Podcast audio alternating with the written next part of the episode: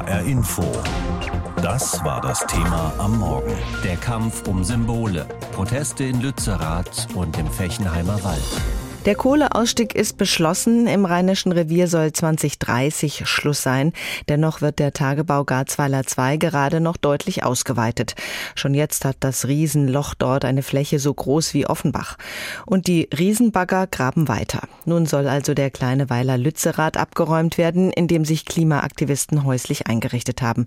Die ursprünglichen Bewohner sind schon lange weg. Lützerath ist nur noch ein Symbol. Symbol für den Widerstand gegen eine totgesagte Energiegewinnung. Ist die Erweiterung des Braunkohletagebaus Garzweiler jetzt noch nötig für die Energieversorgung? Dazu gibt es unterschiedliche Aussagen und widersprüchliche Studien. Stefan Büchler hat sich die Argumente und Studien genauer angeschaut. Es ist die NRW-Wirtschaftsministerin Mona Neubauer von den Grünen, die eine Begründung für das Weiterbaggern liefert. Um die Energieversorgungssicherheit gewährleisten zu können, jetzt für diesen Winter und den nächsten, ist es leider notwendig, die unter Lützerath liegende Kohle zu verwenden, um ausreichend Energie für die Menschen, für die Wirtschaft in NRW und in Deutschland zu produzieren. Deswegen geht da leider kein Weg dran vorbei, Lützerath zu räumen. Das klingt ganz ähnlich wie das, was RWE-Pressesprecher Guido Steffen im Deutschen Deutschlandfunk gesagt hat. Die Kohle unter Lützerath wird in diesem Winter benötigt. Gestützt werden solche Aussagen von einer Studie, die das Wirtschaftsministerium des Landes in Auftrag gegeben hat, bei der Landesgesellschaft für Energie und Klimaschutz. Und darin wurden drei Szenarien für den Kohlebedarf aus dem Tagebau Garzweiler entworfen. Auch bei dem geringsten prognostizierten Bedarf, so die Autoren, seien die Kraftwerke auf die Kohle unter Lützerath angewiesen. Die Studie geht für 2023 von einem Mindestbedarf von 31 Millionen Tonnen Kohle aus Garzweiler aus. Würde Lützerath verschont, stünden höchstens 19 Millionen Tonnen zur Verfügung. Steht also die Energiesicherheit auf dem Spiel? Katharina Riewe vom Deutschen Institut für Wirtschaftsforschung sieht das nicht so. Wir können keine energiewirtschaftliche Notwendigkeit mehr feststellen für die Kohle, die unter Lützerath noch im Boden liegt. Die Wissenschaftlerin der Fossil Exit Group stützt sich auf eine eigene Studie. Ihr Ergebnis, trotz des erhöhten Kohlestrombedarfs in der Energiekrise muss die Kohle unter Lützerath nicht weggebaggert werden. Ihre Studie besagt, dass für die Kraftwerke in der Region bis 2030, also bis zum beschlossenen Ausstieg, maximal 271 Millionen Tonnen Braunkohle gebraucht werden. 300 Millionen Tonnen seien aber ohnehin schon genehmigt und zwar ohne die Kohle von Lützerath.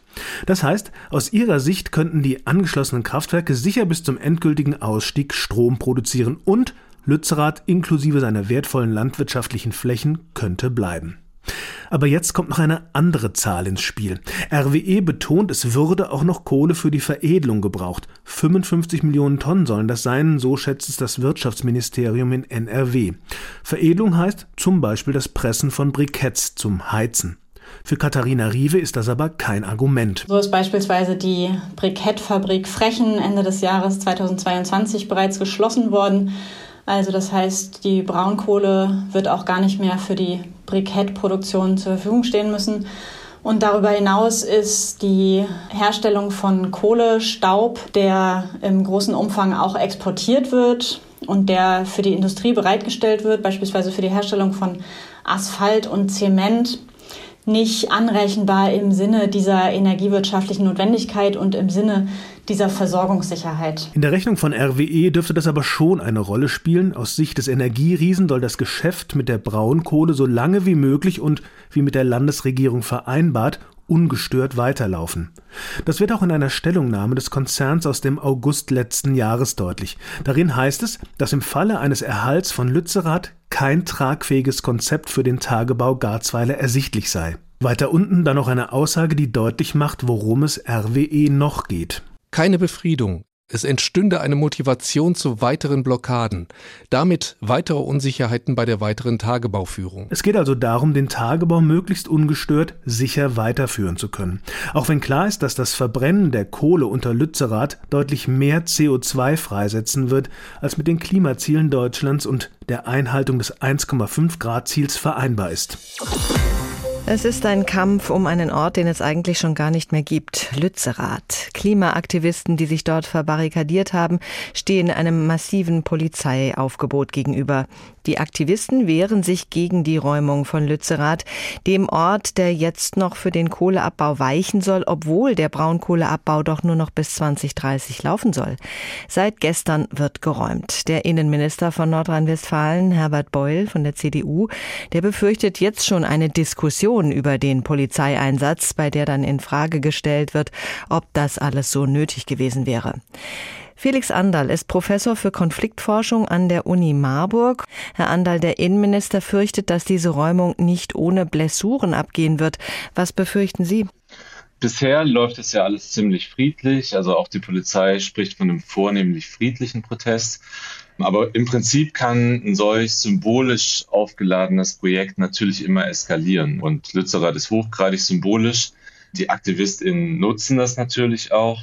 Carla Hinrichs von der letzten Generation hat gestern getwittert, die Menschheit schaufelt sich ihr eigenes Grab.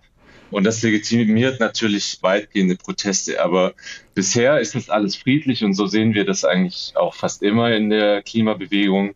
Und der Fokus auf Gewalt, der jetzt vorgeschoben wird, ist, denke ich, hauptsächlich ein Ablenkungsmanöver von Politikern, deren dieser Deal mit RWE ein bisschen peinlich ist. Gerade weil Lützerath so symbolisch ist, könnte die Auseinandersetzung mit der Polizei zu einer weiteren Radikalisierung in der Szene führen? Ja, ich finde diesen Begriff der Radikalisierung immer ein bisschen schwierig, weil wenn wir Organisationen wie den IPCC anschauen oder nüchternste Wissenschaftler, mittlerweile auch die Versicherungswirtschaft, die fordern radikale Lösungen für den Klimaschutz. Und wir sehen auch, dass die Gewalt in anderen Orten, die Gewalt des Klimawandels, das alles überschattet. Also beispielsweise meine Forschungspartner in Philippinen, die vor der Überschwemmung stehen, die lachen über diese Konflikte und über den einen oder anderen Steinwurf, den wir hier in Deutschland schon gesehen haben. Also in dem ganzen Kontext muss man sagen, die Leute, die sich da im Januar in die Kälte setzen und im Regen ertragen, was da passiert, denen muss man auch einfach mal Danke sagen und nicht immer nur den Fokus auf Radikalisierung der Bewegung setzen. Dass Menschen aus umweltpolitischen Gründen protestieren, das ist ja nicht neu in Deutschland. Das hat es schon in den 80ern bei der Anti-Atomkraft- und Umweltbewegung gegeben. Wo liegt denn der Unterschied zwischen den Klimaaktivisten von heute und den Protestierenden von damals?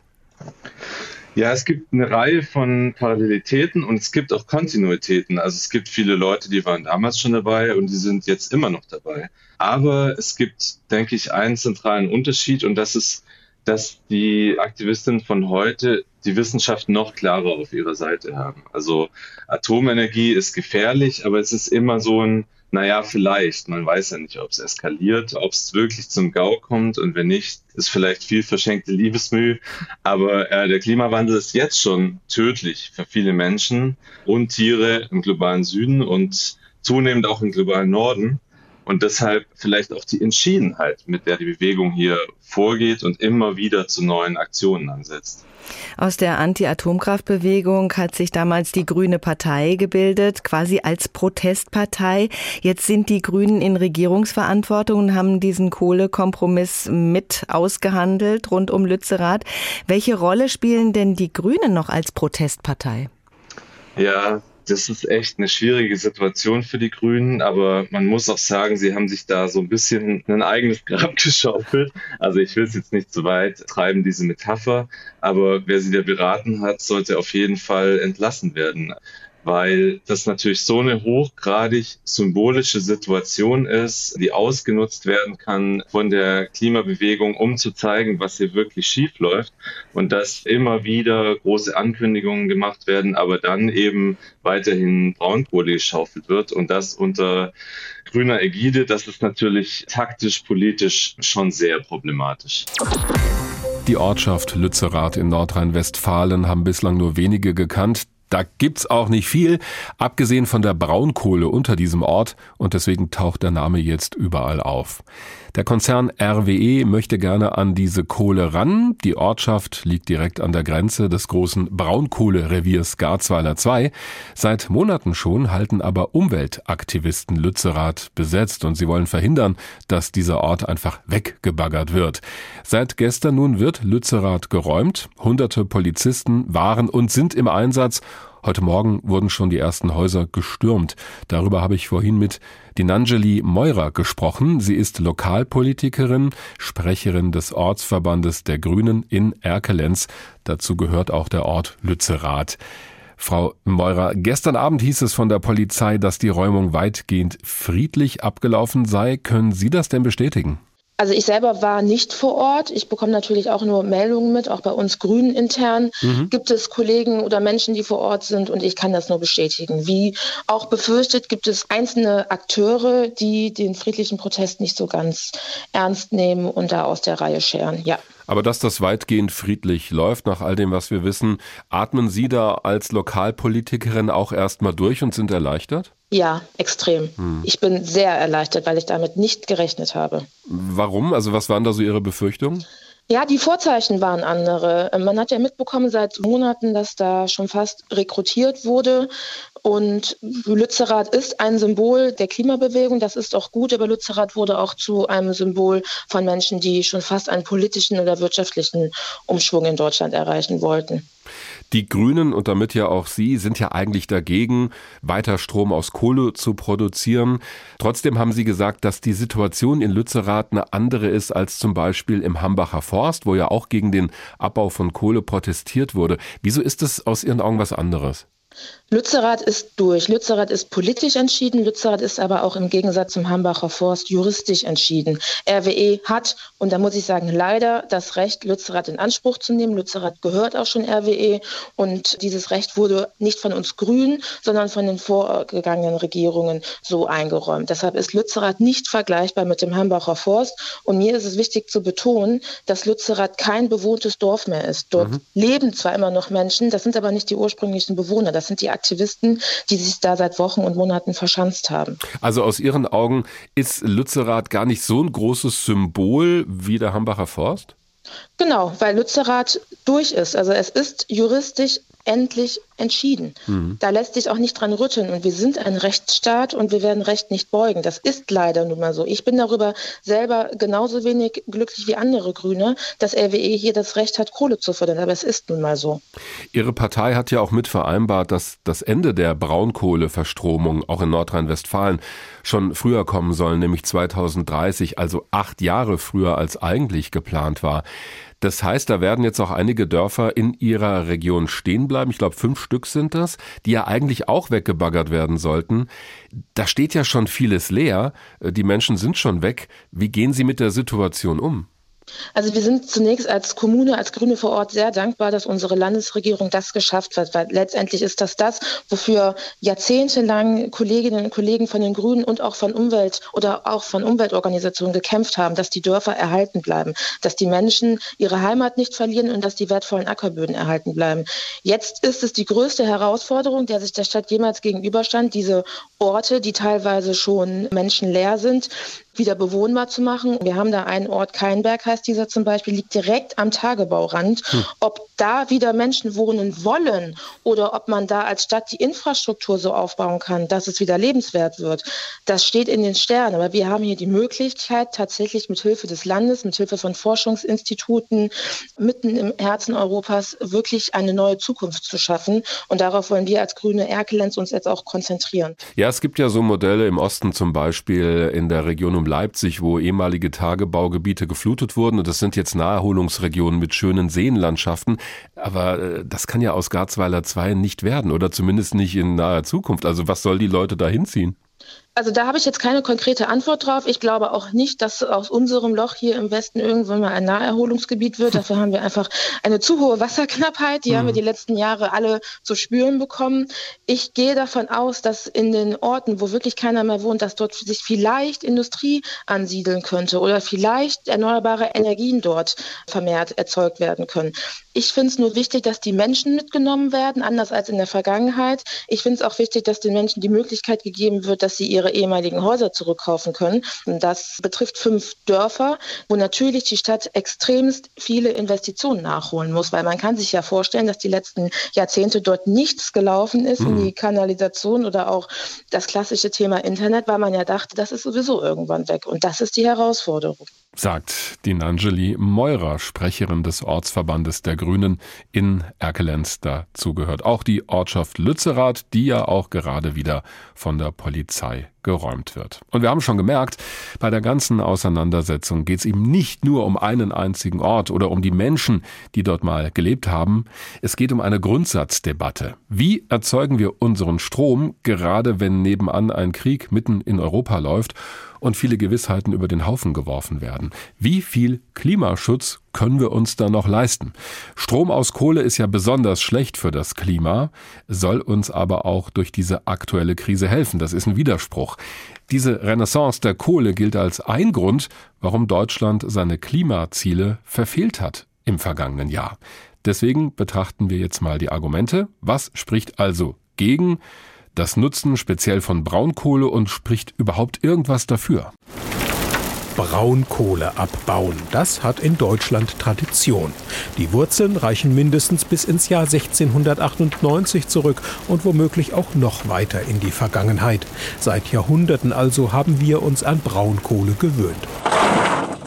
Braunkohle ist der einzige fossile Energieträger, der bei uns in Deutschland vorkommt. In deutschen Böden liegt die drittgrößte wirtschaftlich förderfähige Braunkohlereserve der Welt, nach Russland und Australien. Sie könnte bei konstanter Förderung vor allem unseren Strombedarf noch für fast 200 Jahre sichern. Kein Wunder, dass Braunkohle durchaus noch als unverzichtbarer Bestandteil einer sicheren und preiswerten Stromerzeugung gilt, so der Bundesverband Braunkohle.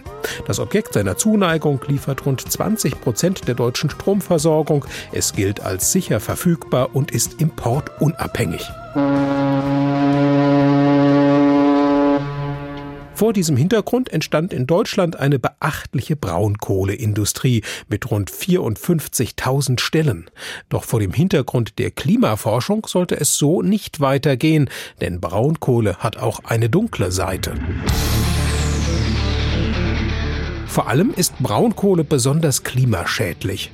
Pro erzeugte Kilowattstunde wird bei der Braunkohleverbrennung mehr Kohlendioxid frei als bei jedem anderen Energieträger. Drei bis viermal so hoch seien die CO2-Emissionen eines Braunkohlekraftwerks im Vergleich zu einem modernen Gaskraftwerk. Deutschland gilt dabei auch als der Weltmeister der Braunkohleverbrennung, wieder vor China und vor Russland. Beim Verbrennen gelangen neben CO2 auch Schadstoffe in die Luft, Stickoxide, Schwefeldioxid, Feinstaub, Quecksilber.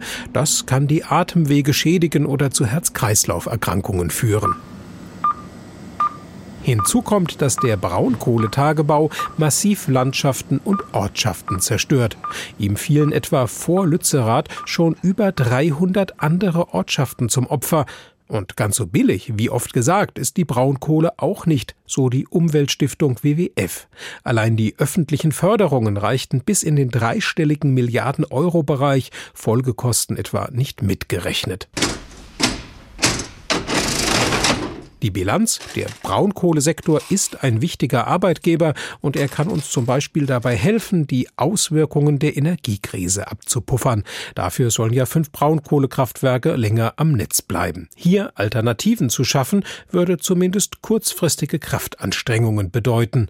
Dafür allerdings sind die Schäden langfristig, wenn man das nicht zumindest versucht. Unser Wissenschaftsredakteur Stefan Hübner über Sinn und Unsinn, Braunkohle für die Stromerzeugung zu verwenden.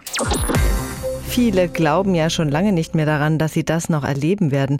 Seit einem halben Jahrhundert wird eine Autobahn geplant, um den Frankfurter Osten vom extremen Verkehrsaufkommen entlasten zu können. Inzwischen lautet der Plan, die A66 auszubauen und an die A661 anzuschließen. Dazu soll der sogenannte Riederwaldtunnel gebaut werden. Doch so alt die Planungen sind, so umstritten sind sie auch und das zeigt sich symbolisch am Fechenheimer Wald. Von diesem Stückchen Wald sollen knapp drei Hektar für den Autobahnbau gerodet werden. Um dies zu verhindern, ist der Wald seit mehr als einem Jahr von Umweltaktivisten besetzt. Jetzt soll mit der Räumung begonnen werden. HR-Reporter Frank Angermund fasst den Konflikt im Frankfurter Osten für uns zusammen. Rund 50 Umweltaktivisten stehen in weißen Maler-Schutzanzügen vor dem Fechenheimer Wald im Frankfurter Osten und skandieren Fächer! Nein! Fächer, Fächer, Fächer! Die Aktivisten gehören verschiedenen Bürgerinitiativen, Umweltverbänden oder Parteien an. Sie versuchen mit ihrem Protest die Rodung des knapp drei Hektar großen Waldstücks zu verhindern. Ihre Begründung, mitten in der Klimakrise dürfe kein Wald mehr abgeholzt werden, schon gar nicht für eine Autobahn. Doch die zuständige Autobahn GmbH des Bundes darf rechtlich den Wald roden und die A66 ausbauen. Dazu Julika Bürgin von den Naturfreunden Frankfurt. Dazu fällt mir fast nichts mehr ein, denn dieser Autobahnplan geht zurück auf die 1960er und 1970er Jahre. Und es kann ja überhaupt nicht sein, dass die gegenwärtigen Verhältnisse nicht mehr geprüft und zugrunde gelegt werden für gegenwärtige Vorhaben. Also das darf überhaupt kein, keine Grundlage sein, was vor einem halben Jahrhundert mal geplant war. Doch im Frankfurter Osten gibt es nicht nur Gegner des Autobahnausbaus. Es gibt auch Anwohner, die sich davon weniger Staus vor ihrer Haustüre und eine Entlastung von Lärm und Abgasen erhoffen. Und wenn der Tunnel da ist, entlastet sich das.